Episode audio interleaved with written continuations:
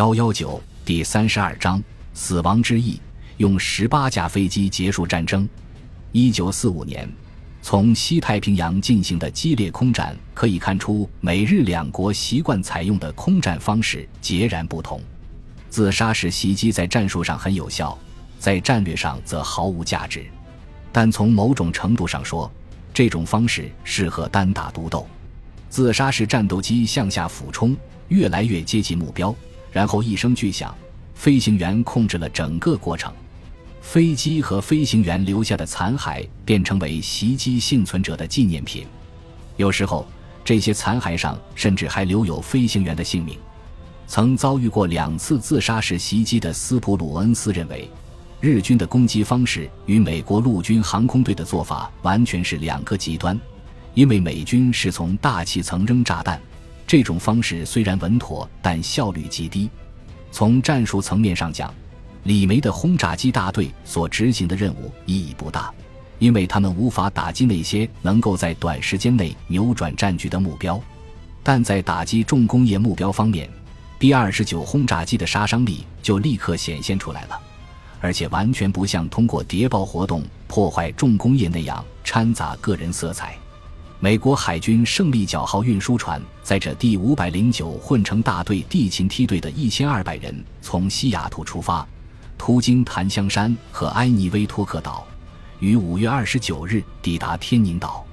一周后，混成大队的空勤梯队也乘坐运输机抵达天宁岛。该梯队包括五百二十名军官和征募飞行员，他们将被分配到第五百零九混成大队的各运输机和支援飞机。六月，驾驶过第五百零九混成大队超级空中堡垒轰炸机的战斗机组人员开始陆续抵达北部机场，他们将驾驶十八架被分配给第三百九十三重型轰炸机中队的 B 二十九轰炸机。参加银盘计划的 B 二十九轰炸机都经过特殊改装，引擎、可调距螺旋桨、气动弹舱门等部件都已经完成升级，并去掉了机枪，只保留了尾炮。同时，在驾驶舱多了一个位子，留给在飞行过程中启动和看护原子弹的武器专家。蒂贝茨说，在胜利角号抵达天宁岛之前，他所率领的机密团队在海外的活动只能称为流浪。在没有征求任何人的建议或同意，甚至在没有知会格罗夫斯将军的情况下，蒂贝茨向华盛顿发送了电码，要求启动整个流程。我知道，如果按常规渠道走，肯定会引发一轮又一轮的讨论。蒂贝茨在回忆录中写道：“我故意没有上上级提及我的计划，但是麻烦接踵而至，这早在我的预料之中。格罗夫斯叫我去华盛顿。”我刚走进他的办公室，他就把我劈头盖脸的臭骂了一顿，脏话连篇。他说我这样自作主张无异于抗命。在他发泄完怒气之前，我都把自己当成陆军飞行大队里资历最老的少尉。我开着破烂不堪的飞机从战区赶来。他刚说完，我就注意到他眼里闪烁着光芒。格罗夫斯不喜欢意料之外的事情。但是他私底下对我的计划还是很满意的。你是怎么搞的？把部队都调动起来了？格罗夫斯说，在动身前往太平洋之前，我给科学家们施加压力，让他们别再纠结于细枝末节，赶紧完成任务。在天宁岛西北角，也就是距离天宁岛白滩三百码的地方，世界上首批原子弹航空兵正在搭建机棚。这片区域是预留给第五百零九混成大队和艾伯塔计划中的武器专家的，由格罗夫斯的特别助理埃尔莫伊科克帕特里克上校负责监工。工程的保密工作也非常全面，就连美国海军战区长官约翰胡佛中将也以为这个场地只是一个普通的某种鱼雷车间。蒂贝茨手下的飞行员和空勤人员住在为海军工程兵部队第十八营预留的一片闲置空房里，他们要在那里接受一系列培训课程，课程内容涵盖战区历史、日本文化、空中与海上救援方法、雷达轰炸、应急措施和摄像机操作等。蒂贝茨已亲自监督过这支秘密部队的训练工作。所以他不太愿意服从第三百一十三轰炸机联队指挥官的行政管理。约翰·戴维斯准将对第五百零九混成大队将要执行的特别任务毫不知情。每当他向蒂贝茨提出一些问题，蒂贝茨总是拒绝回答。时间久了，蒂贝茨察觉到戴维斯有些不满。但是有件事让蒂贝茨觉得很好笑。有一天，戴维斯将蒂贝茨叫到他的办公室，问道：“你手下的机组人员都像今天来上课的这帮人吗？”“是的，长官。”“哦，真该死！他们让我们学校的老师很有挫折感。跟我们的讲师相比，他们对飞机、飞行技能和其他任何事情的了解都要深入得多。”后来，李梅的手下坚持要统一维护 B 二十九轰炸机。蒂贝茨就这个问题跟他们发生了冲突。蒂贝茨称：“除了我自己的机械师，我不想让其他人在我的飞机周围闲逛。”最终，他说服了李梅。李梅命令他的手下不要牵涉第五百零九混成大队的事务。在短暂的休息时间里，第五百零九混成大队的队员们参观了天宁镇的遗迹，看了岛上被摧毁的坦克、飞机和塔加屋的石柱。美军还组织了劳军演出和棒球表演赛，比赛场地用伪装网围起来做边线。圣路易斯红雀队的球星伊诺斯斯劳特赤脚打了一场比赛。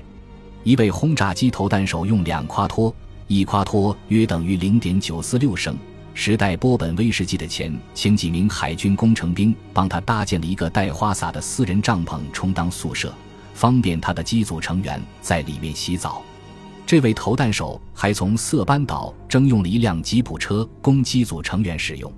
他说：“我们有杰克丹尼威士忌，我可不想让他们知道我们给自己留了好东西。”一九四五年夏天，蒂贝茨在天宁岛从事着一项极其严肃的事情，而他手下的官兵学会了忙里偷闲，放松自己。蒂贝茨将那几个月称为我的军事生涯中最疯狂的日子。从温多福飞往天宁岛需要七十个小时。由第三百二十部队运输机中队负责运营的清风航线机组成员，每隔十五天往返一趟温多福，将一些关键人员运送到天宁岛。这是一条专门为原子弹计划搭建的空中桥梁。在往返于这条桥梁的飞行员中，还有两名女飞行员。蒂贝茨称，他们是我见过的最称职的两位多引擎飞机驾驶员。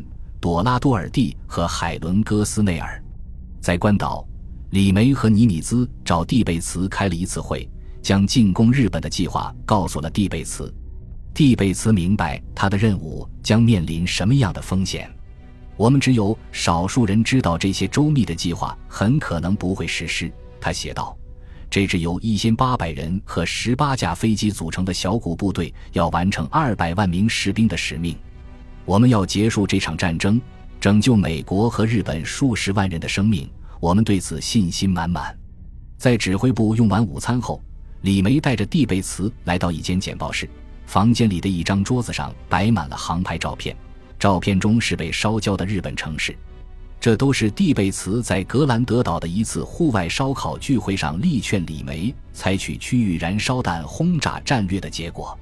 你说的对，保罗。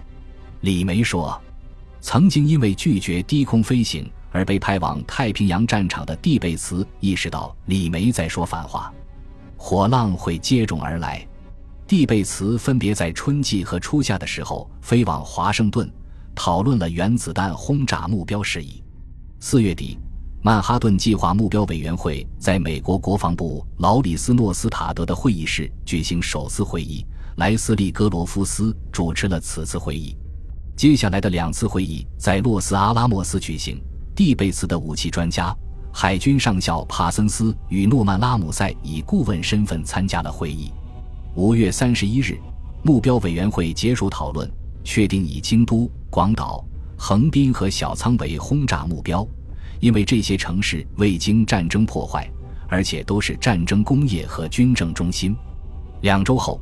陆军部长亨利· ·L. 史汀生将京都从轰炸名单中剔除掉，因为这座城市是日本文化的宝库。经过进一步研究，长崎被加入名单，新舄县则取代了小仓市。有人提议安排一次试爆，向日本人展示原子弹的威力。他们认为这样可能会让日本人坐到谈判桌前，但这一提议被否决了。罗伯特·奥本海默说：“没有什么比用原子弹摧毁一座城市更能给敌人留下深刻的印象。”国务卿詹姆斯 ·F· 伯恩斯想知道，如果原子弹没有成功引爆，会产生什么后果？如果它真的爆炸了？需要什么样的证据才能说服日本人相信这骇人的景象是由某种单一武器造成？如果日军把盟军战俘安置在爆炸点，又会产生什么后果？本集播放完毕，感谢您的收听，喜欢请订阅加关注，主页有更多精彩内容。